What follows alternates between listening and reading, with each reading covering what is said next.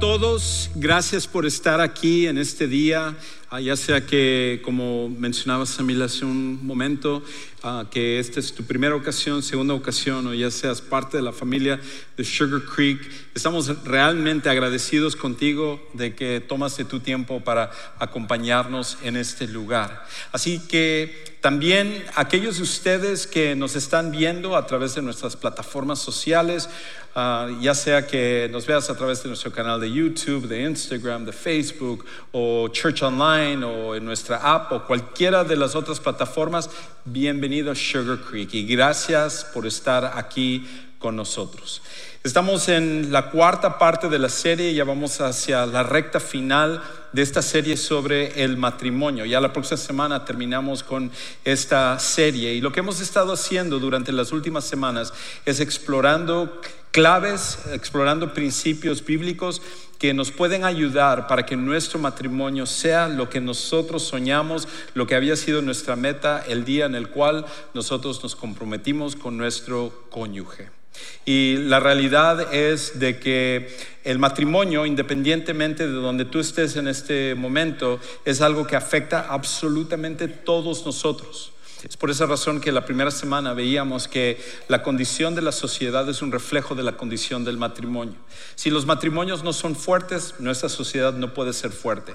Si nuestros matrimonios están fracasando, nuestra sociedad también va a estar fracasando en muchas áreas. Y por esa razón donde quiera que tú estés, si eres un joven que quizás no estás pensando tanto en el matrimonio o a lo mejor aspiras un día a casarte, esta serie te puede ayudar para equiparte, para que puedas estar preparado. Si eres una persona que ya está en un, en un matrimonio, sea que tu matrimonio esté bien o esté luchando, esta serie y los principios son súper importantes para ti.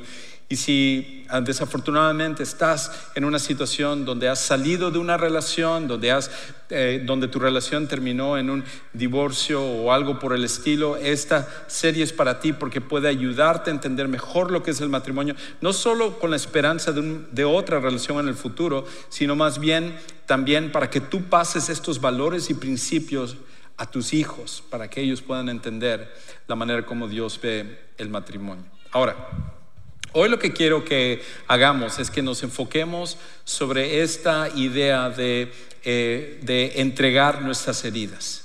La idea de que nosotros necesitamos eh, dejar de cargar lo que son nuestras heridas. Estaba leyendo una historia que sucedió hace muchos años, en 1949, en el estado de Montana, aquí en Estados Unidos. Resulta que de repente un incendio forestal eh, sucedió, se, prendió una parte del, del bosque ahí en el estado de Montana y inmediatamente despacharon a 15 bomberos para ir a luchar contra este incendio. Y ellos eh, viajaron en avión y se tiraron en paracaídas. Trágicamente, uno de los bomberos murió porque su paracaídas no, no se abrió, pero 14 de ellos cayeron ahí en el lugar designado y empezaron a luchar en contra de este incendio. Pero ellos subestimaron la gravedad de, este incendio y lo rápido que se estaba esparciendo. Los, bomberos y los que estudian esto tienen maneras de, ah, categorizar diferentes incendios y cuando ellos mandaron a los bomberos pensaron que en cuestión de horas lo iban a poder controlar, iban a poder eh, lidiar con ellos sin ningún problema, pero resulta que no era tan fácil como habían pensado. Cuando ellos están peleando en contra de este, de este eh, incendio, se dieron cuenta que había una parte que empezó a acelerar lo que era el incendio y empezó a viajar a 610 pies por minuto, lo cual es rapidísimo. Y los bomberos no tuvieron otra alternativa más que empezar a correr y ellos localizaron como una colina despejada donde era el único lugar seguro en esa área que podían prevenir que el, incendio al final los devorara. Y ellos empezaron a correr con toda su fuerza, pero la gran mayoría de ellos iban cayendo y cayendo porque el incendio los iba agarrando y poco a poco iban muriendo. Al final, solo tres de ellos lograron sobrevivir. Y cuando empezaron a hacer la investigación de qué es lo que había pasado, se dieron cuenta que la razón por la cual solo tres sobrevivieron es porque tres habían hecho una cosa diferente a los demás. Resulta que los bomberos tienen una herramienta que es una especie de hacha especial con el cual ellos eh, luchan contra los incendios. Y esta hacha se llama un pulaski y es una herramienta pesada que es muy útil cuando uno está tratando de, eh, eh, preparar el terreno para que el incendio no, no continúe y es, es indispensable. Y cuando a los bomberos les entrenan, les dicen, nunca tires tu pulaski, nunca tires tu herramienta porque es súper importante que siempre lo cargues. Pero el problema es que cuando tú estás corriendo y estás tratando de subir una colina de 72 grados eh, y un incendio está atrás de ti, lo peor que puedes hacer es cargar una herramienta tan pesada. Y aquellos que veían que el incendio se les aproximaba, tiraron sus herramientas y tuvieron la manera de, correr más rápido que el incendio y fue la única razón por la cual se salvaron. Los demás fue demasiado pesado y al final murieron por el incendio.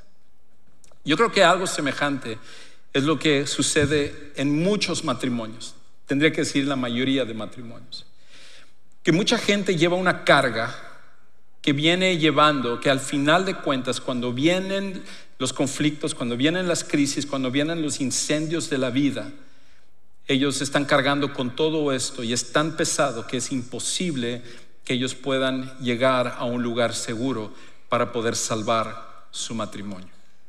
La gran mayoría de personas al final están cargando no un pulaski, están cargando heridas, heridas de su pasado. Hasta cierto punto es como un bagaje emocional, una maleta emocional que la gente al final está cargando. Y lo que nosotros no nos damos cuenta y muchas veces ignoramos es esto, que nuestros matrimonios, consciente o inconscientemente, reflejan nuestras heridas personales.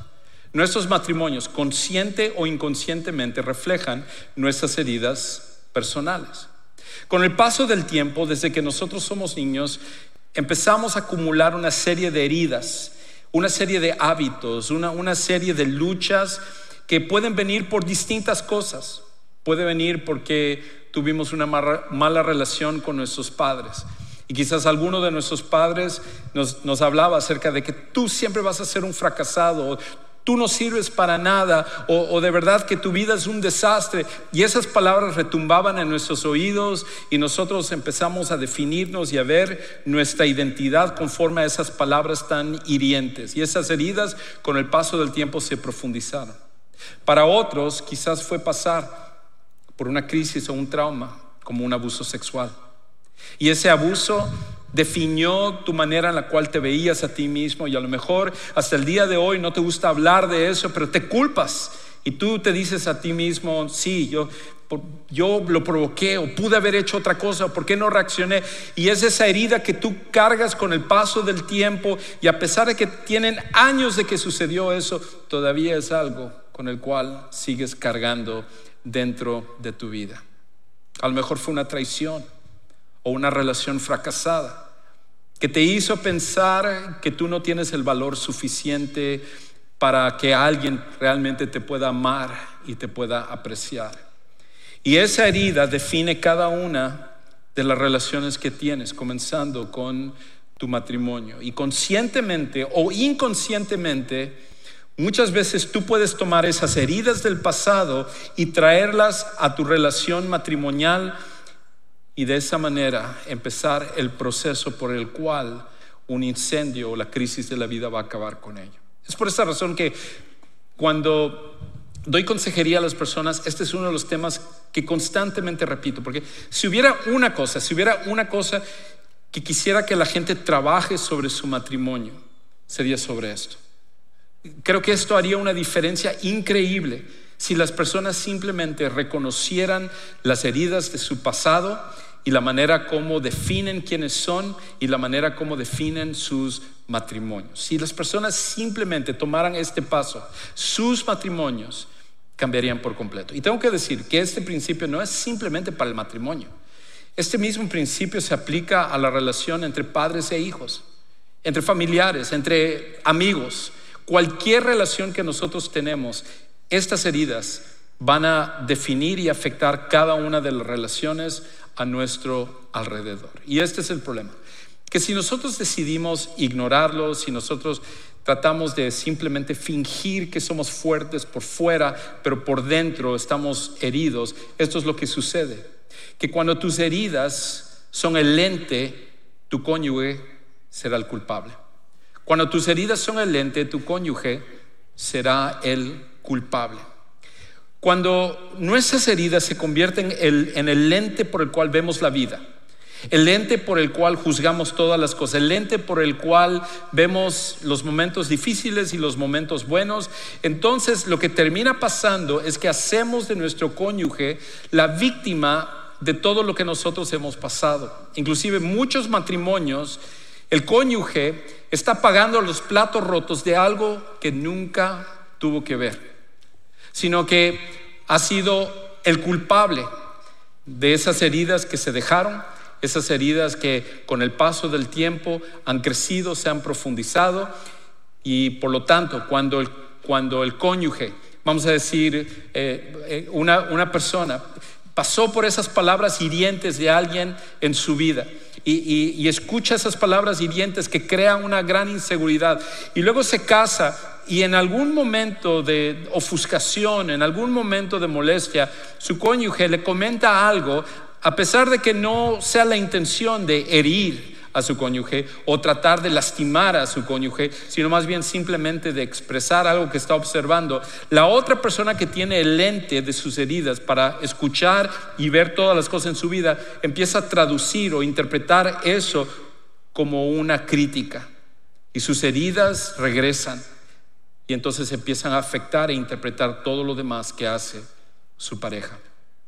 Cuando uno vive de esa manera, el matrimonio no puede al final crecer, no puede florecer, no puede ser lo que tenía que ser parte del diseño de Dios originalmente para nosotros. Y por eso Podemos trabajar sobre la comunicación, podemos trabajar sobre manejo de conflictos, podemos tomar cursos, podemos ir a tomar consejería, podemos escuchar sermones y podemos hacer todas estas cosas, pero la realidad es que hasta que nosotros no lidiemos con nuestro bagaje, con, con nuestras maletas emocionales, con nuestras heridas pasadas, ninguna cosa puede cambiar en el matrimonio. Porque cuando nosotros lo ignoramos, eso es lo que termina pasando que en tu matrimonio tus heridas terminan dominando todas las demás cosas. Cuando simplemente nosotros hacemos caso nulo a, esas heridas que tenemos, con el paso del tiempo, tus heridas, que son mucho más profundas, que, que, te afectan en cada área de tu vida, terminan dominando todo lo demás que hay en tu vida. Por ejemplo, ¿qué es lo que termina dominando? Tres cosas principales. Hay más aquí, pero estas probablemente son las más populares. Lo primero es que tus heridas terminan dominando tus prioridades, terminan dominando tus prioridades. ¿Cuántos matrimonios al final cuando se, se casan, el día de su boda, ellos se ponen como prioridad, yo quiero un matrimonio donde mi esposa y yo, donde mi esposo y yo nos vamos a amar, nos vamos a respetar, vamos a, crecer juntos. Yo quiero ser uno de esos matrimonios que cuando seamos ancianos, la gente nos pueda ver y decir, caramba, ¿cómo, cómo, cómo desarrollaron ustedes un matrimonio tan increíble, tan fuerte? Es como que ustedes se aman más ahora que lo que se amaron cuando se casaron hace 20, 30, 40, 50, 60, 70 años o el número de tiempo que sea. Y uno dice, esa es mi prioridad, eso es lo que yo quiero. Yo quiero un matrimonio que vaya constantemente creciendo. Pero el problema es esto, que aunque nosotros pongamos prioridades y nosotros digamos, estas son las cosas que quiero que caractericen mi relación matrimonial, tus heridas a la larga van a dominar tus prioridades. Y cuando tomas decisiones del día al día y cuando llevas a cabo tu relación en matrimonial, tus heridas al final de cuentas siempre van a ser más fuertes que inclusive las prioridades que te pones en la vida. Lo segundo es tus promesas. Lo, siguiente que domina son tus promesas. Es por esa razón que, por ejemplo, cuando pasas por una crisis, un conflicto en tu matrimonio y, tú te comprometes y tú dices, voy a cambiar, voy a ser diferente, voy a, voy a dejar el alcohol o, voy a dejar esta otra cosa, quizás la droga o la pornografía o, o esta otra lucha que estoy teniendo o cualquier otra cosa, te prometes y tú dices, no voy a volver a hacer esto, pero regresas a ello, es porque tus heridas dominan inclusive las promesas que haces. No es porque no quieres, no es porque no fuiste sincero a la hora de prometer. No es porque el día en el cual te casaste, cuando tú dijiste que ibas a amar a tu esposa, a tu esposo, en las buenas, en las malas, salud, enfermedad, riqueza, pobreza, hasta que la muerte les separe. No es que no fuiste o tomaste eso en serio. Lo que sucede es que tus heridas terminan dominando hasta las promesas más sinceras que tú puedas hacer. Lo tercero, y esto, y esto es especial para aquellos de nosotros que somos seguidores de Jesús, es que las heridas terminan también dominando tus principios, las cosas que crees, las cosas que al final son parte de tu caminar con Jesús. Muchas veces los seguidores de Jesús cometen el error de creer que en el momento que reciben a Jesús como su Salvador personal, que, el Espíritu Santo viene dentro de una persona y que lo transforma y que lo perdona y que ya no es la misma persona del pasado, que automáticamente eso también borra todas las heridas que tiene en su corazón, que tiene en su vida. Y si bien es cierto que Dios puede hacer eso y Él quiere hacer eso, la salvación tiene que ver con transformarnos en cuanto a quienes éramos y en cuanto a lo que es nuestro futuro, futuro para la salvación. Pero Dios está esperando que tú y yo tomemos nuestras heridas y se lo entreguemos a Él para que entonces Él pueda trabajar sobre ello. Porque al final de cuentas, Dios lo que desea es una relación. Y en la relación significa que nosotros tenemos que ceder para que entonces Él pueda actuar en nuestras vidas. Por mucho tiempo yo pensaba que esas heridas simplemente con el paso del tiempo iban a desaparecer, las que yo tenía en mi propia vida. Pero a pesar de haber recibido Cristo a los 12 años, habían cosas con las cuales seguía luchando y con el paso del tiempo y, a través de la vida me di cuenta que en gran parte era porque nunca esas heridas yo vine a tomar y entregársela a Dios y decir, Señor, necesito tu sanidad. Muchos viven así también. Y sus matrimonios al final son un reflejo de esas heridas. Ahora, quizás tú estás aquí y dices, Juan Carlos, eso no es mi problema. Yo ya, yo ya lidié con mis heridas, yo, yo estoy bien, yo soy fuerte, eso es para otro tipo de personas y, y, otros están aquí, están diciendo, bueno, yo creo que sí, pero quiero saber, ¿cómo, ¿cómo, sé que tengo esas heridas profundas? ¿Cómo sé que estoy batallando con algo en, en mi vida? Y estas son señales de heridas no resueltas dentro de nosotros.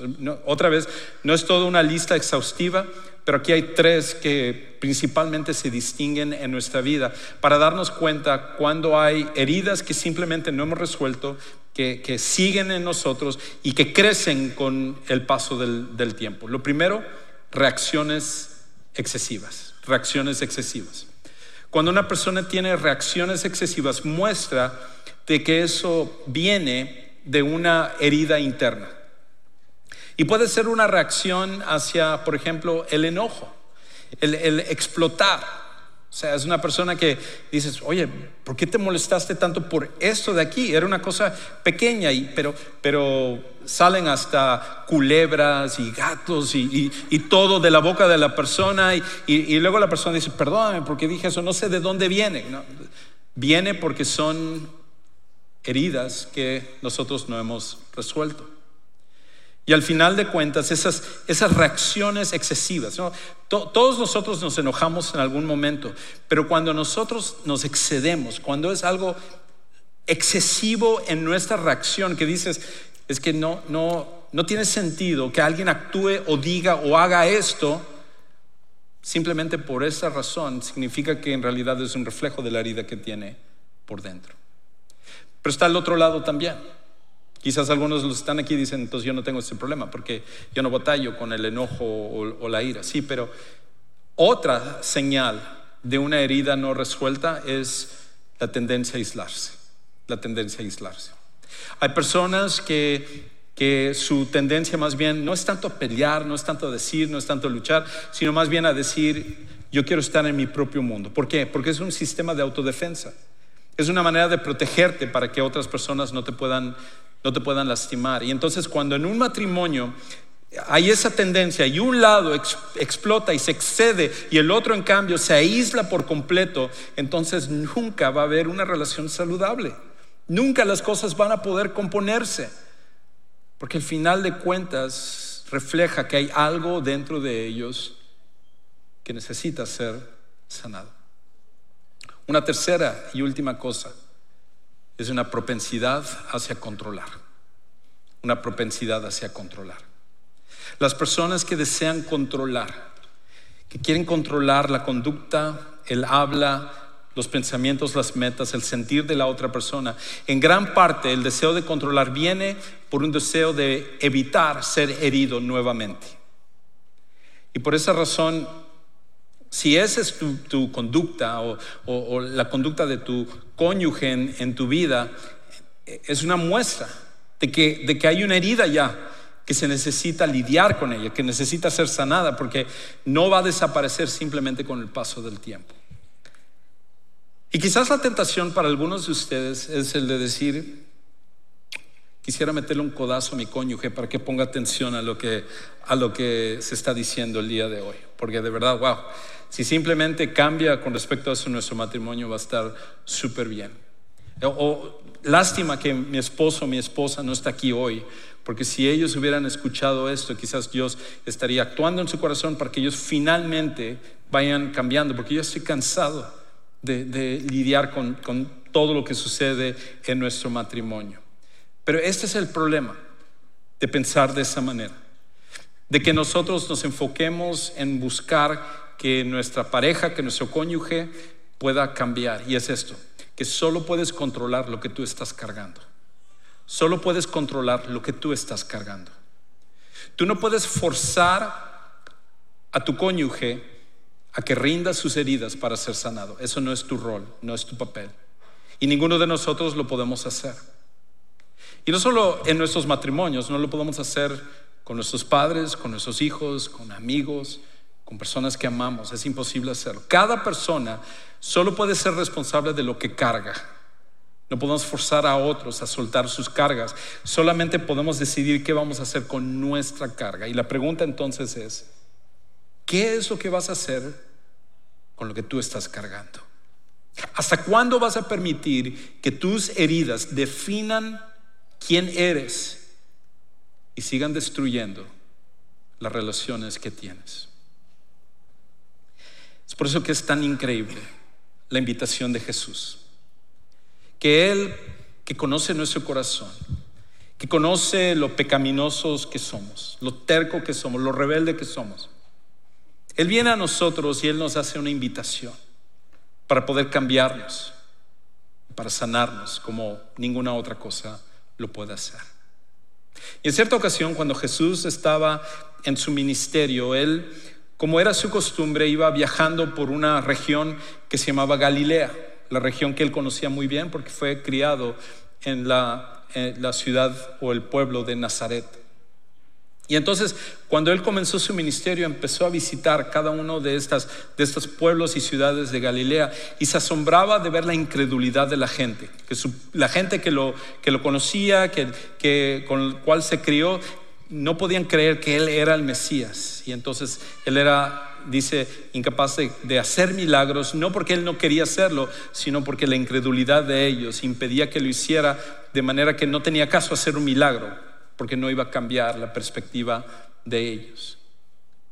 Y cuando él termina de, de alguna manera de reprenderlos y de llamarles la atención con respecto a la dureza de su corazón, viene una invitación para ellos y una invitación para nosotros también y que tiene que ver no solamente con entrar en una relación de salvación con Jesús, sino una relación donde le cedemos inclusive las heridas más profundas que tenemos en nuestra vida.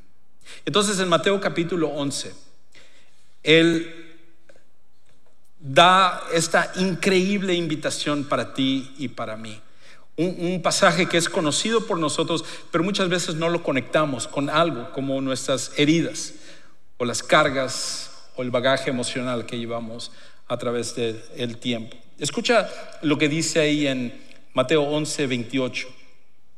Vengan a mí todos los que están cansados y cargados, y yo los haré descansar.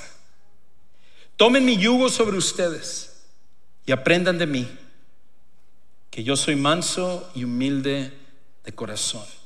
Hallarán descanso para sus almas, porque mi yugo es fácil y mi carga ligera. La invitación de Jesús es que nosotros cedamos lo que son nuestras heridas, nuestras cargas, aquellas cosas que van a impedir que nosotros podamos tener matrimonios como siempre hemos soñado.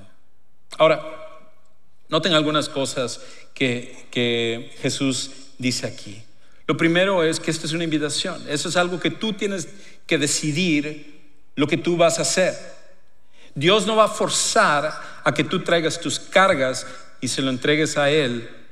Tú tienes que tomar esa decisión. Hace, hace algunos años yo estaba hablando con, con una señora y ella me empezó a contar acerca de las luchas tan grandes que ella ha tenido en la vida. Eh, una relación difícil con sus padres, sobre todo con su mamá. Una relación de abuso también que ella pasó.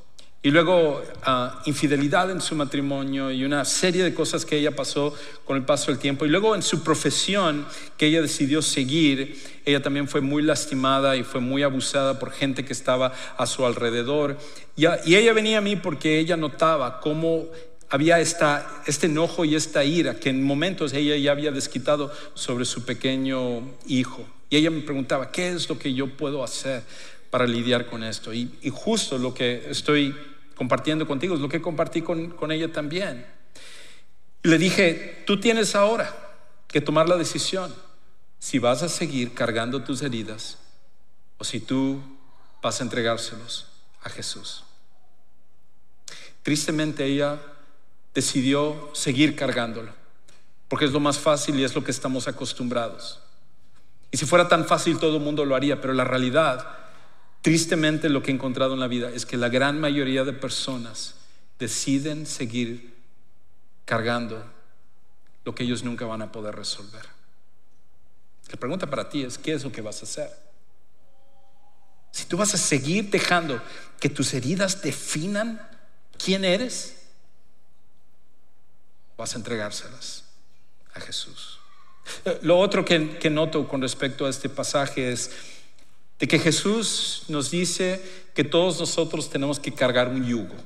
Y uno dirá, ah, pues ¿qué, tipo de descanso es eso? Yo entrego mi yugo a Jesús y Jesús entonces me va a dar otro yugo.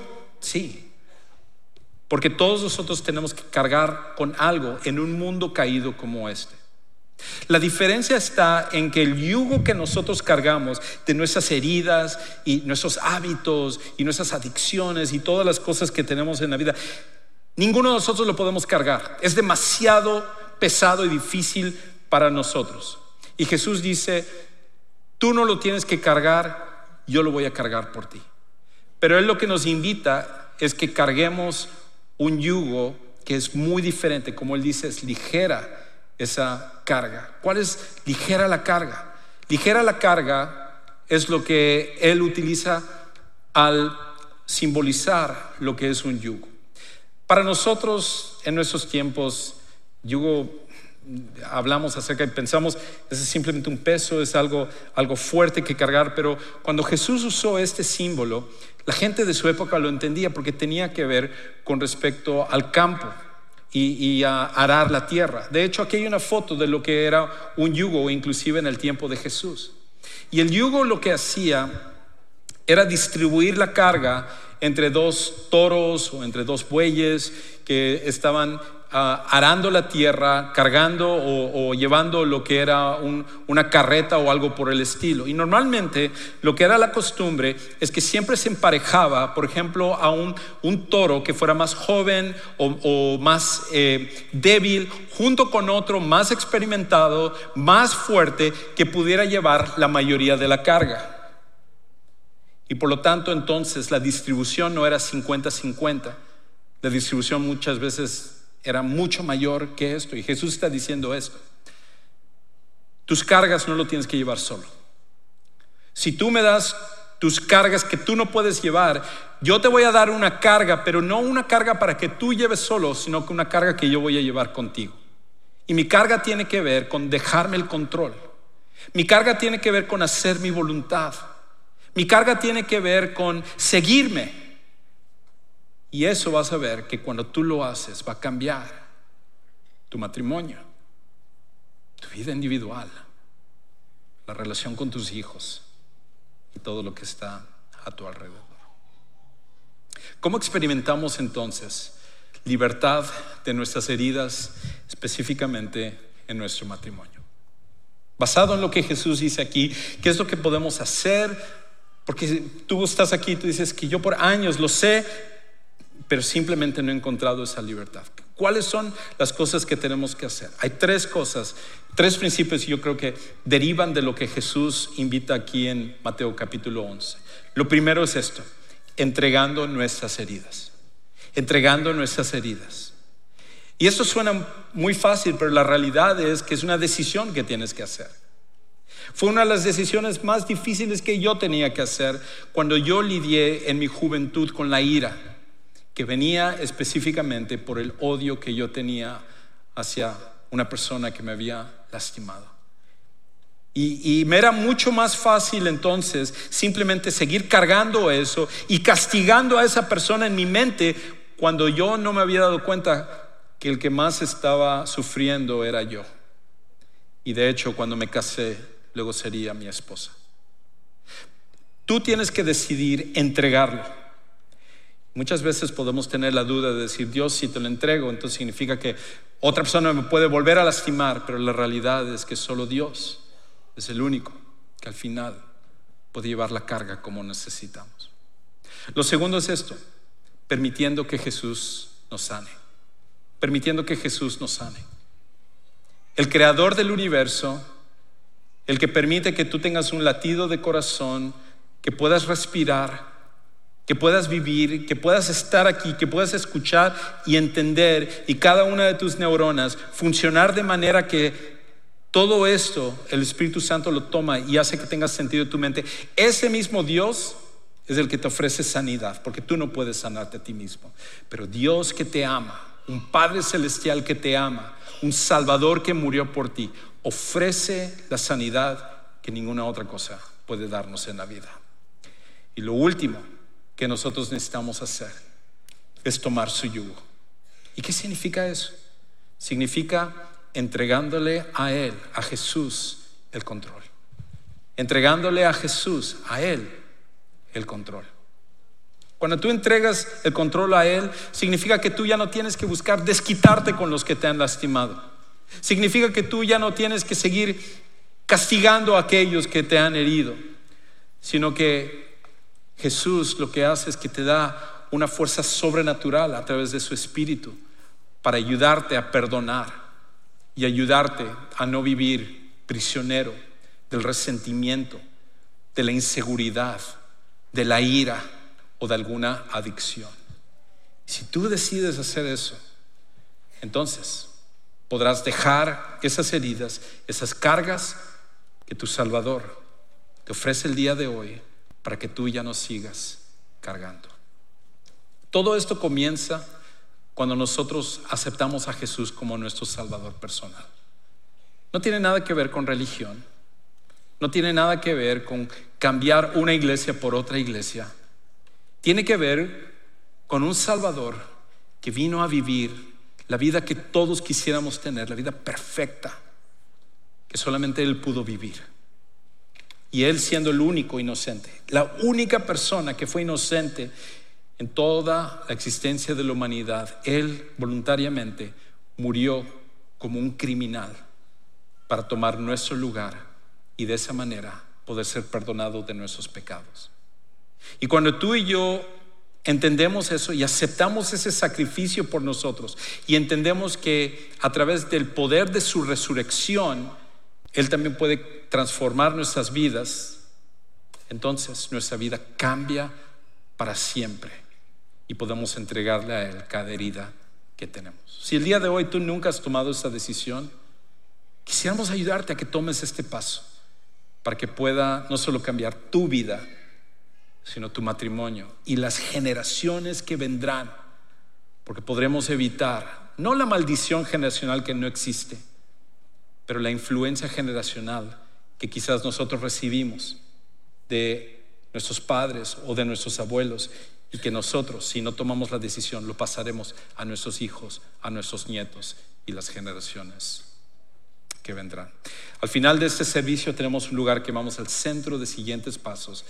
Y en ese lugar, saliendo por las puertas atrás hacia tu derecha, queremos pedirte, pasa por ahí. Queremos platicar contigo, orar contigo, despejar tus dudas, que puedas tomar la mejor decisión en tu vida. Padre, gracias porque nosotros somos propensos no solo a ser heridos, sino a cargar con nuestras heridas. Hay un cierto placer que viene de pensar que nos desquitamos con aquellos que nos han lastimado cuando cargamos con estas cosas. Pero la realidad es que nos engañamos, porque con el paso del tiempo estas cargas terminan por aplastarnos y aplastar nuestros matrimonios. Señor, te pido que tú pongas en el corazón de cada uno de los que están aquí, de los que están escuchando a través de nuestras redes sociales, que el día de hoy tomen la decisión de entregarte esas heridas. Y tú, como el doctor y el sanador por excelencia, serás capaz de tomarlo y sanar hasta las heridas más profundas de nuestras vidas. Te amamos y te damos gracias por tu Hijo Jesucristo. Y es en el nombre de Él que oramos.